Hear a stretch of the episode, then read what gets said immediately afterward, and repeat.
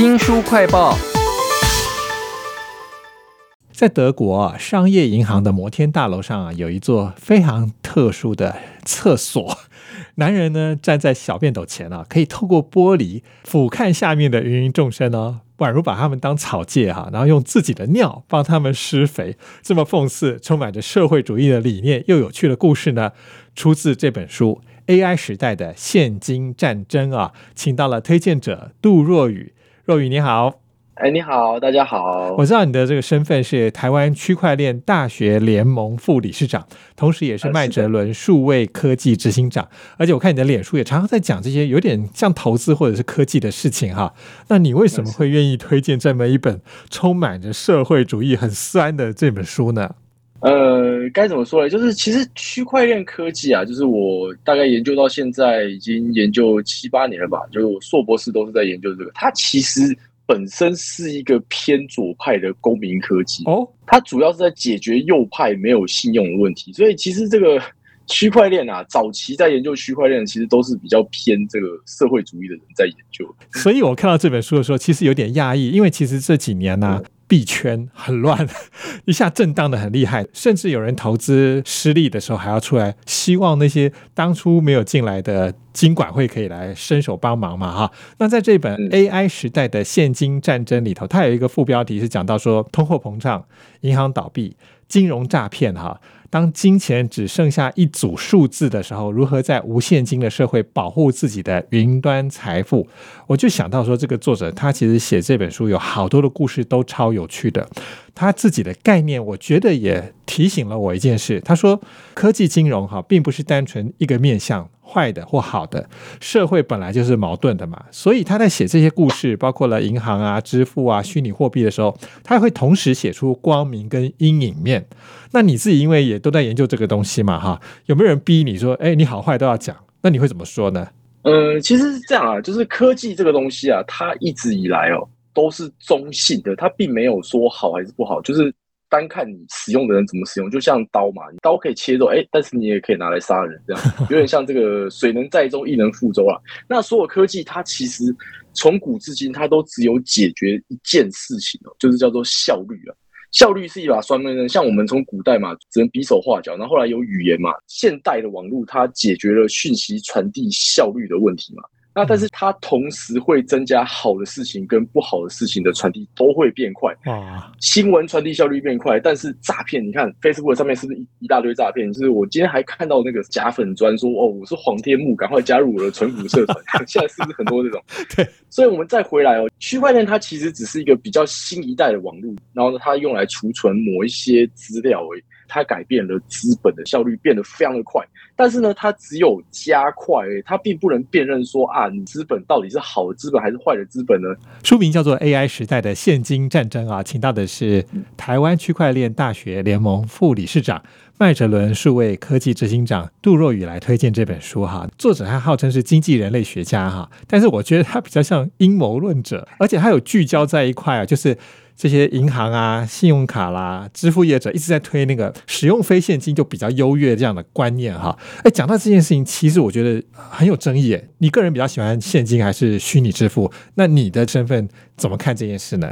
呃，其实我我都有在用，我并没有特别偏重哪一个。但是我觉得现金这个东西不能消失啊。如果你是像说在中美啊，或者是欧盟啊，他们这种比较大的地方哦，他们可以用虚拟支付比较多，没有错。但是像台日韩这附近啊，像我们这边灾难可能比较多，我们动不动就有台风啊、地震这种地方。我认为现金在我们这些地区还是需要的。万一哎哪一天没有电了，或者是哪一个地方网络突然没有了，是不是就会变得很麻烦呢？所以可能现金在我们这边还是需要的。是哎，你自己是做区块链的哈？AI 时代的现金战争当中，他还讲到一件事情：幕后推手们他是有目的的啦。那你自己在推这种所谓号称中立的区块链的科技嘛？哈，你有没有被人家冤枉过？那你会怎么解释，为自己辩驳呢？呃，其实我也不太会去辩驳，因为我们比较像是软体业，这个区块链上的支付啊，跟传统金融的数位支付其实是两个完全不一样的概念哦。就是区块链上基本是反传统金融，它是不信任金融和金融科技，所以。打造自己一条新的可以信任的金融哦。所以通常我们在讲区块链会讲我们是科技金融哦，不是金融科技，这两个还是有实质上的区别。就是你看哦，银行里面其实没有钱。然后再来就是，我常常在上课的时候也会讲一个概念到目前世界上美金大概有多少的存款？就大概有五十兆的账，我就直接在那边公布了。但是钞票有多少人？哎，钞票其实只有三兆。所以如果所有有账的人啊，他的存库里面有账，他想要把钱领出来，一起去领出来的话，那这个美国他还要再印四十七兆的钞票，才有办法把钱全部印出来。所以像这些概念啊，我之前在这个台大资工系讲课的时候，我常常讲这一段。然后其实。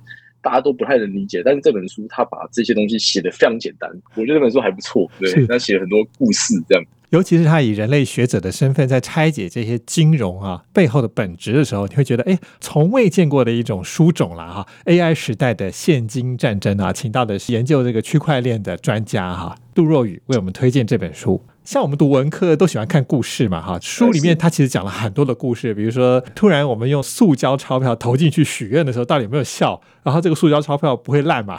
会发生什么事情呢？还有哪些故事是让你觉得很有意思的呢？